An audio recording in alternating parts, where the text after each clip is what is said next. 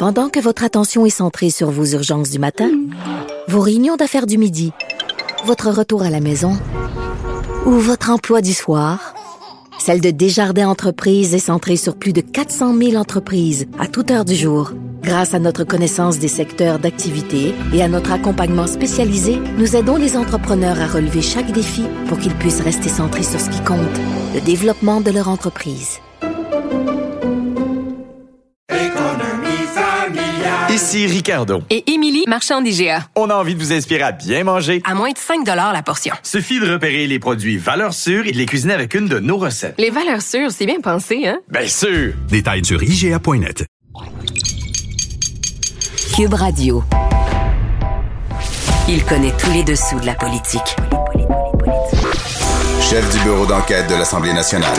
Antoine Robitaille. Là-haut sur la colline.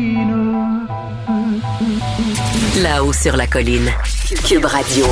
Bon jeudi à tous. Aujourd'hui à l'émission, l'économiste Mia Homsi nous montre comment le marché du travail au Québec a été profondément affecté par la pandémie. Certes, il a rapidement rebondi après la première vague COVID, constate la directrice générale de l'Institut du Québec, mais des problèmes de pénurie ou de rareté de main-d'œuvre, on ne sait jamais quel mot utiliser, ont été accentués, comme les besoins de formation et d'automatisation. Des phénomènes difficilement explicables aussi surgissent. Les femmes de plus de 55 ans et les jeunes hommes semblent avoir quitté en plus grand nombre la population active. Mais d'abord, mais d'abord, c'est l'heure de notre rencontre quotidienne avec Rémi Nadeau. Réminado. Tout a été mauvais. Ça a été un spectacle désolant. C'était triste de voir ça. Antoine Robitaille. On sait bien, vous voulez faire du nationalisme, mais non, on veut justement contrebalancer cette délocalisation-là politique. La rencontre. Un jour, on fera notre débat. Oui, oui, bien sûr. Métal sur métal. C'est le moment de vérité. La rencontre. Nado. Robitaille. Bonjour Rémi Nadeau. Bonjour, Antoine. chef de bureau parlementaire à l'Assemblée nationale pour le journal et le journal. Position délicate pour euh, l'ancien chef libéral Jean Charest. Oui, effectivement, parce que Jean Charest, on le sait, il est en sérieuse réflexion pour euh, éventuellement se lancer dans la course à la direction du Parti conservateur. Certains disent que ce serait oui, qu'il plongerait là, là. On entend euh, de nouveaux appuis. Je voyais aujourd'hui euh, Lawrence Cannon euh, euh, qui s'ajoutait Ah oui? parmi ceux, oui. J'ai pas vu ça. euh, oui, dans Ah le oui? Devoir, il y avait un, un texte là-dessus. Donc, euh, euh, donc, on voit que c'est c'est très sérieux. Et ce qui est très particulier, c'est que Jean Charest, la presse a révélé qu'il essaie d'accélérer le processus en lien avec sa poursuite contre le gouvernement. Et euh, parce qu'il est furieux, M. Charret, euh, de la fuite médiatique qu'il y a eu euh, en lien avec l'enquête mâchurée euh, dont il est l'objet et le financement du Parti libéral du Québec. Et donc, là, on, on a eu, le- du côté des libéraux, ça s'est poursuivi aujourd'hui. Dominique Anglade. On peut parler d'une crise, Rémi. On Oui, peut oui. parler d'une crise, là. Ah oui, en effet. Dominique Andelade demande donc à l'UPAC euh, que, prenne fin l'enquête, que, que puisse se conclure l'enquête mâchurée parce que ça, dure depuis longtemps. Et, là, après, ben, notre collègue Geneviève Lajoie qui fait une démarche euh, auprès de l'UPAC. Alors, on va commencer par entendre Dominique Andelade et je vous reviens donc avec ce qu'on pourrait dire le punch par la suite. Écoutons Dominique Anglade, on dirait qu'elle a le bras tordu dans le dos pour dire ce qu'elle dit. Écoutons. Ben, après, euh, après neuf ans, là, je pense qu'il est temps que l'en- l'enquête euh, se termine. une bonne chose pour lui de, de, de, de, de dire qu'on accélère au moins ce processus. Ben, je pense que pour n'importe qui, euh, après neuf ans, il est temps de conclure. euh, De conclure. Il mérite, il, il mérite d'avoir une conclusion à l'enquête. Là, il y a des libéraux qui vont y reprocher de ne pas avoir dit il mérite d'être blanchi. Elle a juste dit il mérite une conclusion. Peut-être.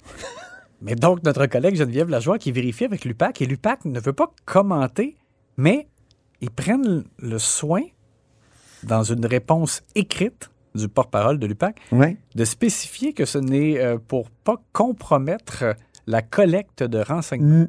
Écoute bien, nous n'émettrons aucun autre commentaire afin de ne pas compromettre la collecte de renseignements et de protéger l'intégrité de la preuve. Ouais.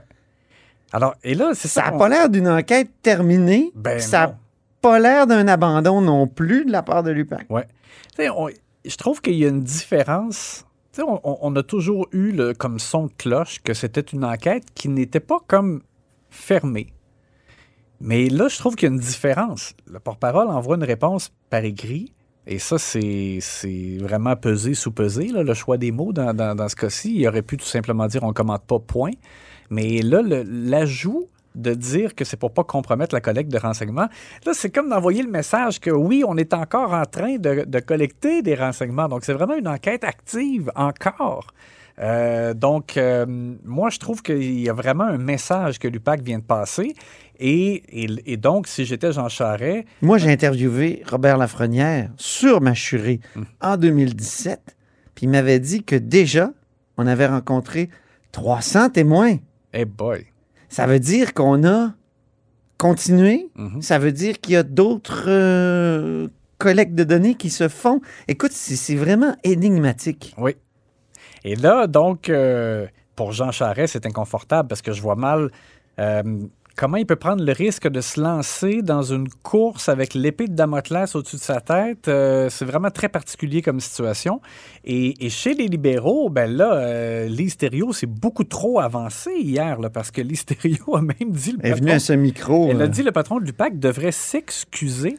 Mais là, Oui. s'excuser de quoi? L'enquête n'est pas terminée, donc... euh, Oui, elle, elle- plaquait la situation de Guy Wallet sur celle de Jean Charest. Ouais. Mais c'est deux situations très différentes. Oui, exact. Alors donc, euh, voilà pour euh, euh, ce, cette- ce volet dans une Mais ce qui- saga Ce qui est sûr, c'est qu'au caucus, le, le yab est aux vaches. là. Mhm. Et moi, ce que j'entends, là, c'est qu'il y a déjà un texto qui a coulé à Yasmine Abdel-Fadel dans notre émission du matin, puis qu'on a recherché en plein caucus qui était l'auteur du coulage. Tout le monde a regardé son, son téléphone, ses souliers ou la table. Ouais. Personne n'est sorti. C'est Enrico Ciccone qui s'est levé, qui a dit celui qui a fait ça ou celle doit sortir. Alors, euh, non, non, c'est- c'est c'est- c'est très dur. Euh, Dominique Anglade a dit que c'était une trahison. Alors, euh, c'est c'est pas facile à quelques mois d'une élection d'être chef d'un parti qui est euh, aussi divisé que ça sur, euh, au fond, son passé qui ne veut pas passer. Voilà. Et pour Dominique Anglade, c'est une situation où elle ne peut que perdre, dans le sens que si, si elle se colle dans une défense de Jean Charest, c'est un boulet pour elle euh, qui tente d'afficher un certain renouveau. Ben, pas un certain, un renouveau au complet. Euh, et, et si elle ne le défend pas, ben, c'est mauvais pour elle au sein de la famille libérale. C'est ça. Alors, euh, Ben écoute, c'est le temps de notre analyse sportive, de la période de questions. C'est le retour de l'orgue.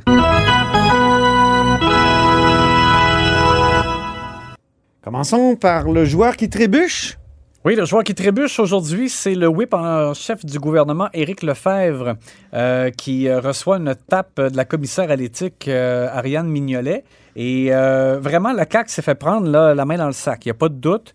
Euh, le gouvernement donc a utilisé des employés qui sont payés par l'État pour préparer le travail électoral. Donc, c'est la forme, une formation qui est liée vraiment à la campagne électorale pour le parti. Ben voyons. Et non pour les employés euh, payés par, par l'État, euh, les, les- les- les- les- les employés de circonscription. Alors, il y a eu, la presse d'ailleurs avait fait un texte là-dessus, euh, c'est survenu au mois de juin, il y a eu une formation, tout le, le personnel des bureaux de circonscription a été convoqué entre 10h30 et 11h30, c'est en visioconférence, et il y a vraiment eu à ce moment-là une présentation faite par la directrice générale de la CAC, Brigitte Legault, et euh, écoute, on parlait là-dedans euh, d'amis, un nombre d'amis Facebook à atteindre en vue de la campagne électorale pour euh, se faire voir, euh, du nombre de membres à recruter, le Voyons financement, euh, tout, le- tout le processus des candidatures pour les compter, etc., etc.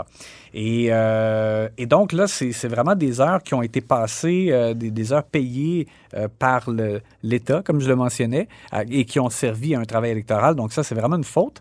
Euh, Éric Lefebvre, euh, donc, euh, a pas voulu euh, commenter. On a euh, cherché à avoir ses commentaires à la, suite de la période des questions. Il n'a pas répondu. Ce qu'il a souligné, et c'est écrit dans le rapport de la commissaire à l'éthique, c'est qu'il a collaboré entièrement de A à Z depuis le début de l'enquête là-dessus, sauf qu'il n'en demeure pas moins qu'il y a vraiment une faute qui a été commise. Et là, il, dit qu'il y aura comme... euh, le, ce sera récupéré, dans le fond, ces heures de travail-là, maintenant, pour faire en sorte que c'est, écoute, j'ai hâte de voir. Euh, et justement, on ne sera pas là pour voir, donc... euh, Non, c'est ça. c'est- disons On verra rien. on verra pas grand-chose là-dessus. Alors, c'est vraiment, euh, c'est vraiment donc euh, un, un mauvais coup pour la CAQ et c'est Mais Éric Lefebvre qui, c'est est intéressant. L'institution du commissaire à l'éthique, je trouve, s'impose dans plusieurs décisions et, il va sans doute faire changer les choses. Oui, Parce que parce- ça fait des années qu'il y a des plaintes là-dessus. là. Oui. C'est le PQ qui se plaint de tel autre parti, un autre parti se plaint du PQ. Il y a eu des Là, c'est la CAQ. aussi, là, euh, depuis des années. libéraux, Oui, une- exactement. Mais là, moi, je pense effectivement que la commissaire, dans ce dossier-là, comme dans d'autres, met son Mhm. pied à terre et euh, fixe vraiment un, un cadre à respecter. Donc, un pouce en l'air à ma Ariane Mignolet en fin de semaine? Rémi? Hein? Euh, ben, non, parce que je- les pouces sont pour les élus, là, à moins de vraiment de rares exceptions. Ben, ici, à la haut mais sur la ici, colline, oui. élargis donc ça. Oui, c'est ça. Je pourrais lui faire vraiment un immense pouce en haut, en or, euh, pour l'ensemble de l'œuvre. Moi, je trouve qu'elle est vraiment euh, magnifique depuis euh, son entrée en fonction. Le joueur énergique du jour, mais de façon surprenante, parce que souvent, il est comme. Il est comme. euh, Dans une coquille. Oui. Alors, c'est l'éclosion. Alors, on pourrait parler de l'éclosion, je sais pas si ça se peut, l'éclosion sur la glace. de Qui est-il? Lionel Carman, Ah. qui euh, a réagi euh, avec beaucoup d'énergie, comme tu le dis, au, euh, à une sortie d'André Lebon, qui, qui était vice-président de la commission Laurent sur la protection de la jeunesse. Et André Lebon, dans une entrevue à la presse, c'est... s'est dit désespéré. Il craint que le rapport euh, donc euh, auquel il a travaillé, euh, sur lequel il a travaillé, soit tabletté. Euh, est très inquiet de, ce qu'il a entendu lors des consultations euh, qui ont euh, suivi le dépôt du projet de loi Lionel Carman. Alors, les, partis d'opposition ont frappé sur le ministre Carman il s'est levé en chambre au Salon Bleu a dit, écoutez, on a déposé le projet de loi six mois seulement après le dépôt du rapport et c'était parce que c'était une situation urgente. C'est pour ça qu'on a agi avec diligence et maintenant, je demande la collaboration de tout le monde pour qu'on l'adopte le plus vite possible. Puis non, ça ne sera pas tabletté. Alors vraiment, on a on a vu un Lionel Carman euh, nouveau, euh, comme un peu euh, on a assisté à... Mais il y a aussi le, le courriel qui a cité de M. Lebon. Oui, c'est ça. C'était quand même incroyable parce qu'il il s'est levé. Puis Kathleen Veil, elle, elle se lève pour poser une question, puis elle dit M. Lebon, il dit qu'il est désespéré. Carman, il se lève, il dit Attention, il m'a envoyé un courriel. Oui. Et, Il le courriel dit. Tu es le, le, le meilleur ministre. euh, j'ai été. euh, j'ai connu euh, la ministre Maltais, la, députée d'Anjou-Luriel, ça c'est Lise mais tu sais, vraiment, là, t'es le meilleur. Exact. Alors, il y, avait, il y avait vraiment une très bonne carte dans, dans sa manche. On aime ça, un petit joker dans, Oui. dans la manche. Et ça a fait penser à Chantal Rouleau, euh, qui euh, s'est montrée très énergique aussi euh, dans Oui, la mais- défense, du- mais oui, plus décousue. Un peu plus illuminé, Plus comme l'a dit Michel David. plus décousu. Euh, mais dans le cas de Chantal Rouleau, c'était particulier de voir, c'était comme une résurrection, là, alors que- qu'elle était, elle gardait extrêmement profil bas depuis le début du mandat. Et Lionel Carman, c'est quand même un peu la même chose. Comme tu le dis, oui, il était plus efficace, mais c'était le, le changement d'attitude qui était euh, particulier. Le gant au visage inutile du jour. Oui, euh, François Legault a été questionné à ce sujet-là par Gabriel Nadeau-Dubois, euh, qui déplorait, dans le fond, la même chose, là, une crainte, dans le fond, qu'on ne puisse pas intervenir suffisamment en protection de la jeunesse. Et euh, François Legault, ça servait tellement à rien. La, la- la question était bien formulée. Il n'y avait pas vraiment d'attaque partisane là, comme telle sur le fond de GND. Et M. Legault n'a pas arrêté de répéter que ah, chez, chez Québec solidaire, on pense que l'argent pousse dans les arbres. Il l'a dit je ne sais pas combien de fois. À un moment donné, il a même dit il pense que le personnel pousse dans les arbres. là. Fait que Oui. c'était même plus- Écoute, Parce qu'il y a un manque de personnel ça. dans le domaine de l'enfance. Puis il a dit, il pense que les intervenants, ça pousse dans les Ouais. arbres. Donc, abus de métaphore. Exactement. Tout, Hein? tout poussait dans les arbres et c'était complètement inutile. M. Legault euh, aurait très bien pu servir son argument. là. Il l'a fait, Oui. le fait qu'il avait ajouté 30 de, de plus dans le financement de la, la protection de la jeunesse. Mais disons que pour le reste, c'était un peu inutile. Et je voyais avec raison là, les, dans les banquettes de Québec solidaire les gens qui roulaient des yeux en se disant pourquoi ils nous tapent dessus comme ça Oui. sur euh, un fond partisan. Là, de- Alors voilà. L'arbitrage difficile du jour. Est-ce qu'on a été obligé d'aller en, en révision euh, vidéo? Ben, dans mon cas, il faudrait aller à la, à la reprise vidéo. Je ne sais, pas si- je sais pas ce que toi t'en penses, mais j'ai beaucoup de mal à me faire une idée euh, dans le cas de euh, l'attaque de Vincent Marissal contre le gouvernement, le ministère de la Santé, Christian Dubé euh, comme tel aussi, sur l'utilisation de tablettes dans des CHSLD.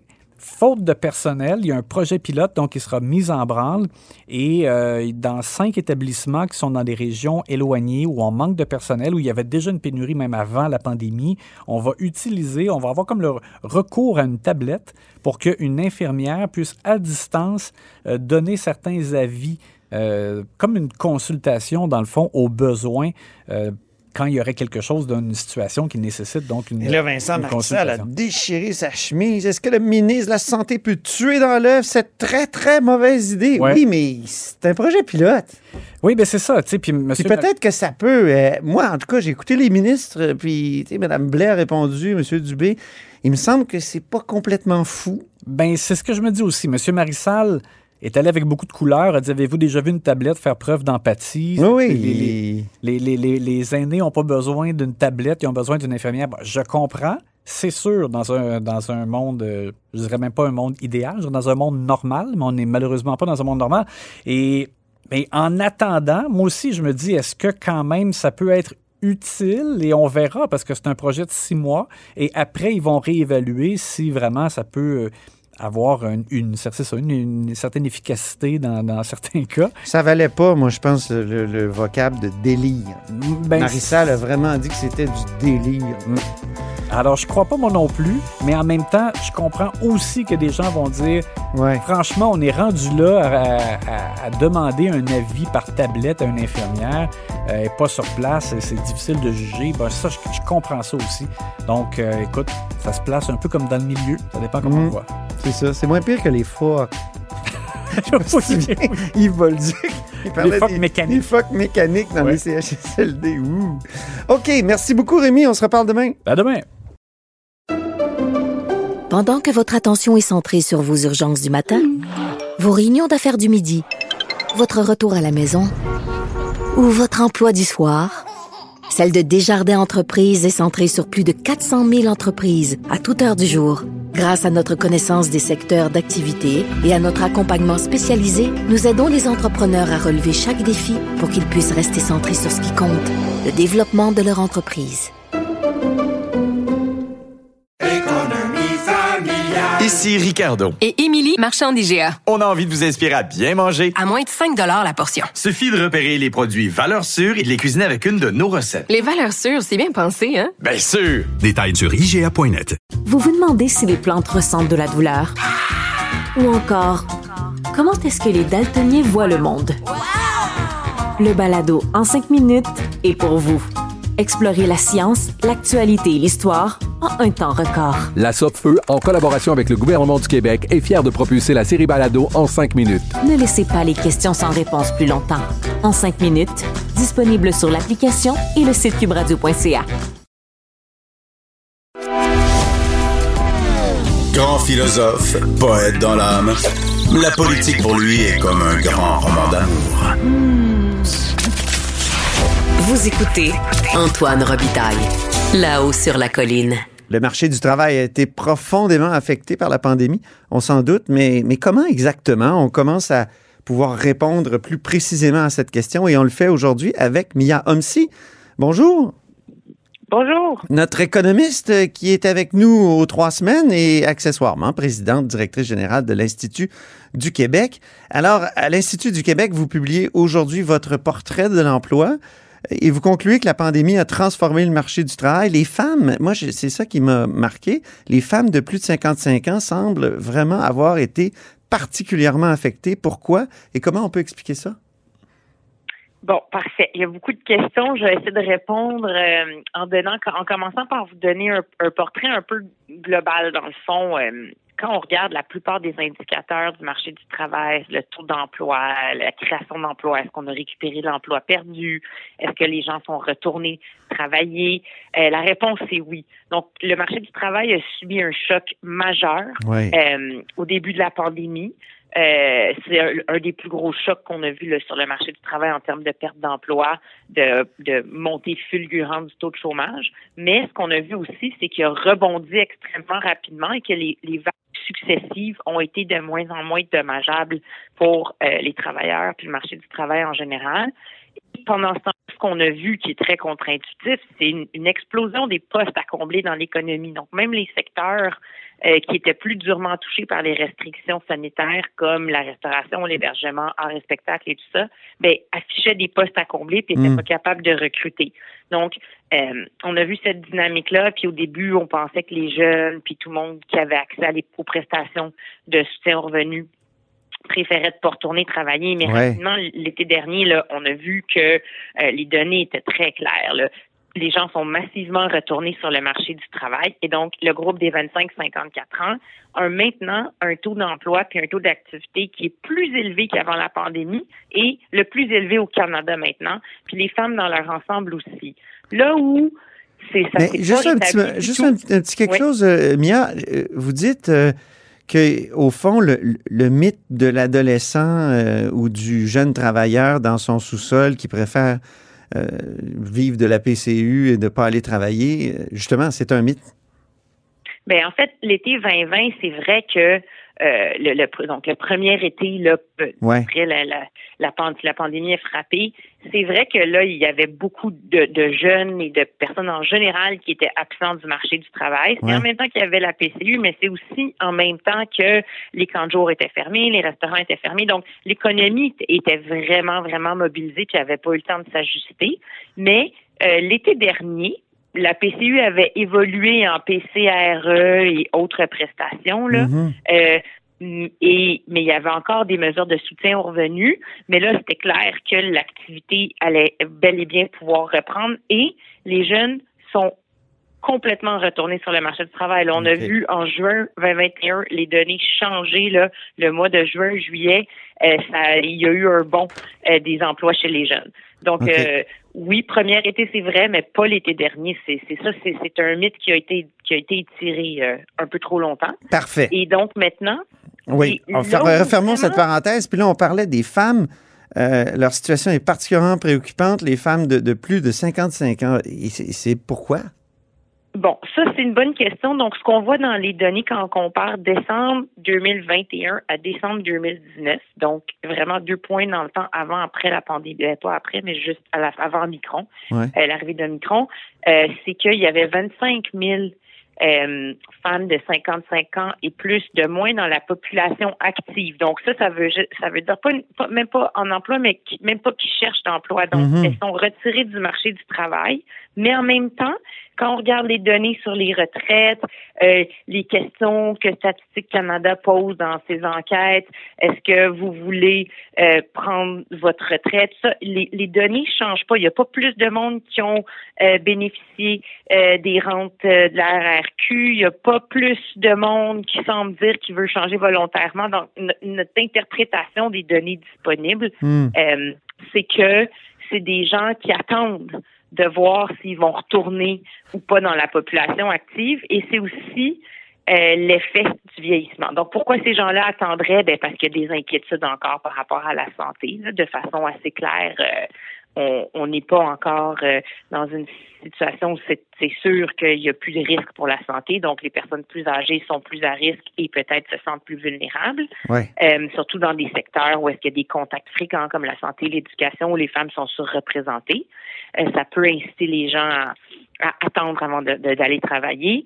Et ensuite, ben, il y a l'effet du vieillissement de la population. Donc, les groupes, là, les cohortes de personnes, de baby boomers qui ont 60, 61, 62, etc., mais sont de plus en plus nombreuses aussi. Fait qu'on va voir le groupe des inactifs de 55 ans et plus augmenter d'année en année.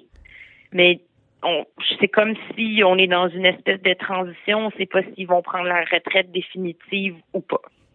OK. Mais euh, donc, on ne sait pas trop, si, si, je- si je, je décode bien ce que vous dites, on ne sait pas trop pourquoi les on femmes, sait pas trop. les femmes de plus de Moi, 55 ans sont, leur situation est Avec particulièrement les- préoccupante. Moi, avec les données disponibles, c'est impossible d'affirmer ce qui se passe avec ce groupe d'âge-là avec certitude. On voit qu'ils sont quittés le marché du travail. On ne sait pas si c'est temporaire ou pas, on ne sait pas si c'est volontaire ou pas. Euh, et donc, ça, il faut le suivre de près. Parce qu'aux États-Unis, eux, ils ont des données qui regardent vraiment qui rentre sur le marché du travail, qui sort. Donc, on cas de suivre ces déplacements-là. On n'a pas ça au Canada, vraiment. On voit des photos dans le temps. On ne sait pas si c'est les mêmes personnes qui rentrent ou qui sortent. Donc, il faut y aller par déduction, regarder plusieurs éléments en même temps. Puis les données ne permettent pas de répondre clairement à cette question-là. OK. Euh, il y a des bonnes nouvelles, cependant, du côté des immigrants, écrivez-vous? Ben, les immigrants, c'est très intéressant parce que, ben, comme, comme on l'a souvent dit, l'écart de taux de chômage entre les immigrants et les personnes nées au Canada est beaucoup plus élevé au Québec. Depuis des années, c'est comme ça. Leur taux d'emploi est plus faible. Et ça avait commencé à s'améliorer en 2017, 18, 19, jusqu'avant la pandémie, cet écart-là s'était résorbé, puis ça commençait plus à ressembler à ce qui se passe en Ontario puis en hmm. Colombie-Britannique, par exemple. Et au début de la pandémie, ben, on a comme tout perdu ces gains qu'on avait faits. Mais bonne nouvelle, ça s'est résorbé et leur taux d'emploi aussi est maintenant beaucoup plus élevé qu'avant la pandémie pour les hmm. immigrants, surtout pour ceux les, les reçus il y a moins de cinq ans. Donc, ceux qui sont arrivés au Québec euh, depuis 0 à 5 ans, là, ouais. ben, leur taux d'emploi a, progressé euh, substantiellement et euh, leur taux de chômage, ben, l'écart s'est rendu comme avant la pandémie avec les natifs. Donc, c'est une bonne nouvelle, c'est une vraiment bonne nouvelle. Ça veut dire que on a un marché du travail qui s'ajuste, puis les travailleurs des entreprises qui s'ajustent aussi, puis qui sont capables euh, de voir où est-ce qu'il y a des gens disponibles qui veulent travailler, puis de les intégrer. Mm-hmm.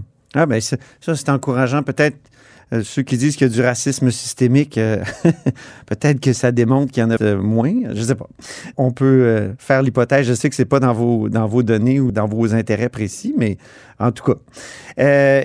les jeunes maintenant, tout à l'heure on en parlait, retourner à l'emploi à, l'été 2021 en, en, masse, mais il y a les jeunes hommes qui demeurent toujours moins présents sur le marché du travail qu'avant la pandémie. On explique ça de quelle manière?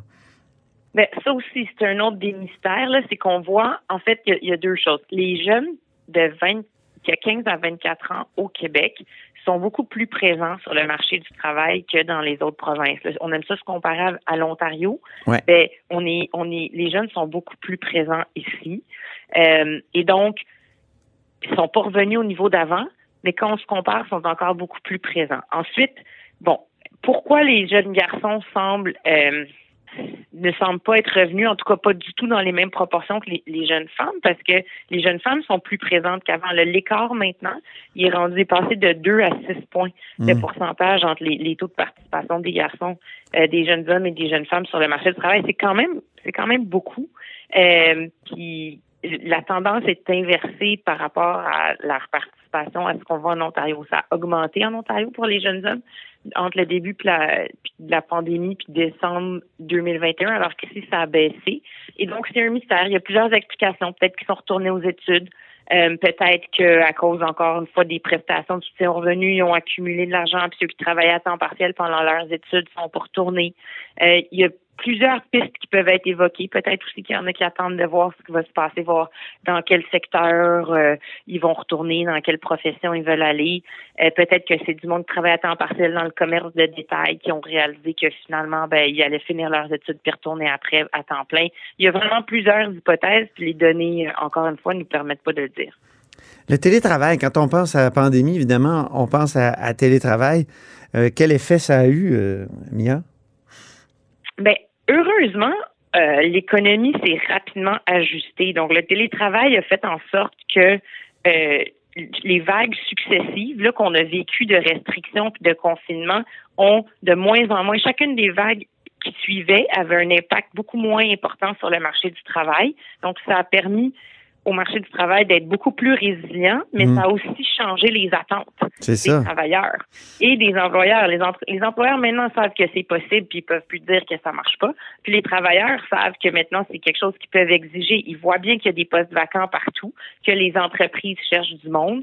Euh, et ceux qui sont mobiles puis qui travaillent dans des secteurs où le télétravail est possible, ben, je pense que le, le, travail hybride et la flexibilité, ça doit être la nouvelle norme, sans dire un certain nombre de jours spécifiques qui va être à la maison, au bureau, mais l'aspect de la flexibilité, euh, c'est sûr que ça va finir par s'imposer parce que les travailleurs sont en demande. Ça va être comme ça pendant encore longtemps. Et donc, on le voit aussi dans les postes vacants. Ceux qui sont dans des secteurs où le travail, euh, le télétravail est pas possible parce que ça exige que les gens soient présents pour euh, rendre des services, par exemple. concrètement, là, s'il faut être en entreprise, ben, des fois, il n'y a pas le choix, c'est inévitable. Mais ceux-là, ils ont plus de misère à attirer euh, les gens, puis ils ont Mm. plus de misère à recruter des travailleurs. Ça a commencé pendant la pandémie. On l'a vu clairement là, sur euh, les données euh, des postes à combler, et donc ça risque de perdurer.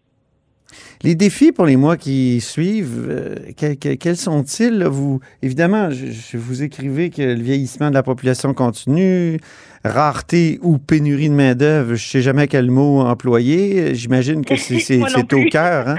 Ouais, vous préférez rareté? Vous êtes plus rareté ou pénurie, vous, euh, Mia? Euh, je, je trouve que c'est de la sémantique un peu parce que dans le fond, la définition, c'est que quand on rentre dans la phase où est-ce que ça prive, disons, l'entreprise de réaliser des activités, c'est là que ça devient une pénurie. Mais ça, c'est assez subjectif. Les entreprises disent qu'ils sont déjà là.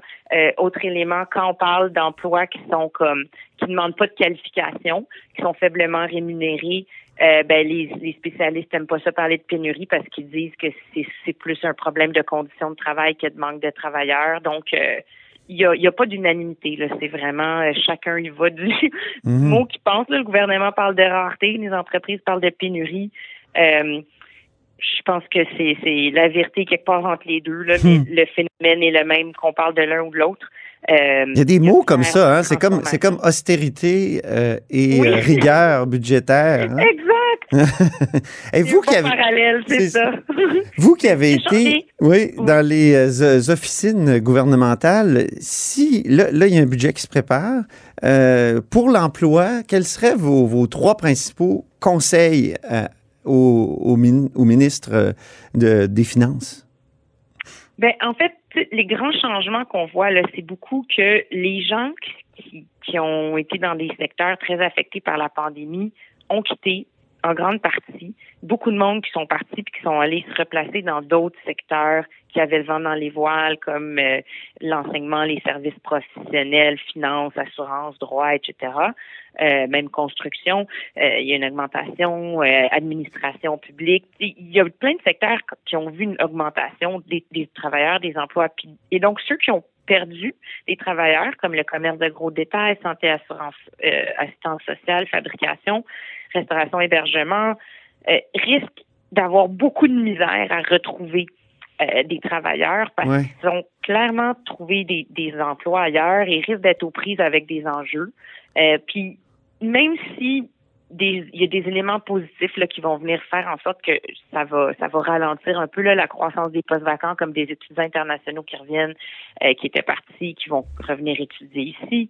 Euh, l'immigration qui aussi on va on va finir par compenser les retards de 2020 etc la croissance la reprise va, va être moins vigoureuse là, au cours des prochaines années. Ça ça va atténuer euh, les enjeux, mais ça va rester à cause de la démographie. On en a pour encore plusieurs années à avoir plus de monde qui quitte le marché du travail que de personnes qui viennent. Le gouvernement a commencé vraiment à agir dans sa dernière mise à jour économique. Ouais. Qu'on a vraiment vu pour la première fois un plan ambitieux où est-ce qu'on ciblait des secteurs, santé, éducation, euh, services de garde et les personnes en, en- qui étudient en TI, en, en là, sciences, technologies, mathématiques, ingénierie, euh, avec des bourses, puis des bourses d'études pour inciter les gens à étudier dans ces secteurs-là et des bourses aussi pour, euh, ou des pas des bourses, mais des montants pour réattirer les personnes dans ces secteurs-là qui auraient pris leur retraite. Donc, on agit au début puis à la fin. Mais il reste tout le milieu. Ah, Qu'est-ce que ça veut dire? Il reste tous les gens qui sont en emploi. Il reste tous les autres secteurs qui n'ont pas été identifiés, mais qui sont quand même vraiment importants. mhm. Euh, Qu'est-ce qu'on fait avec, avec le milieu? ben, on, il y a, ce qu'il faut faire, dans le fond, il y a pas, pas- commencer par comprendre qu'il n'y a pas de recette magique, là, c'est, il n'y a pas un groupe où il n'y a pas les immigrants ou les travailleurs de 60 ans et plus là, qui à eux seuls vont, vont changer le portrait. Là. Euh, c'est beaucoup plus profond que ça, c'est beaucoup plus large que ça. faut agir sur tous les fronts. Donc, faut euh, réduire les délais euh, d'admission pour ce qui est l'immigration au Québec, aller continuer à aller chercher les meilleurs talents, l'immigration donc permanente, temporaire, la fiscalité des travailleurs de 60 ans et plus. Il faut s'assurer qu'on ne décourage pas les gens de travailler. Puis ça, je pense que ça la première place où il faut regarder, c'est la fonction publique, puis le, le secteur public où est-ce qu'on est des conventions collectives qui ont été euh, conçues quand on avait des taux de chômage à 12% là. Mhm. On voulait que les gens partent, ben c'est ça beaucoup d'éléments là-dedans qui sont complètement désuets. Fait qu'il faut faire ce travail-là. Et ensuite, ben, il faut former les gens, il faut aider les entreprises à s'automatiser puis investir dans les travailleurs. Parce que ce qu'on veut, c'est que moins de monde soit capable de faire le même bien ou le même service. Ouais. Donc, il faut qu'ils soient plus formés, puis il faut qu'ils soient mieux outillés. Donc, là, ce qui est plus qui touche tous les secteurs, c'est vraiment ça. Puis il faut changer l'organisation du travail, comme les entreprises peuvent plus dire qu'à 60 ans, la personne est prête pour la retraite. Ils en ont besoin pour encore 5 ans au moins. Et la façon de faire ça, ben, c'est de les accommoder avec deux, trois jours de travail par semaine. Mais pour plusieurs PME, c'est compliqué de gérer ça. Donc, c'est sur ça qu'il faut aider les, PME. C'est surtout les PME qui ont des problèmes. Les Mhm. grandes entreprises ont des gros systèmes de ressources humaines, là, puis ils sont compétitifs, ils payent les gens, ils sont corrects. C'est les PME, mais notre économie est composée de PME. Ouais, c'est ça. Ben, merci beaucoup, puis on se reparle dans quelques semaines, euh, Mia. Merci. Merci, bye. Alors, c'était Mia Homsi, notre économiste, qui est avec nous deux, trois semaines, accessoirement présidente directrice générale de l'Institut du Québec. Et c'est ainsi que se termine La Haut sur la Colline en ce jeudi. Merci beaucoup d'avoir été des nôtres. N'hésitez surtout pas à diffuser vos segments préférés sur vos réseaux. Et je vous dis à demain. Cube Radio.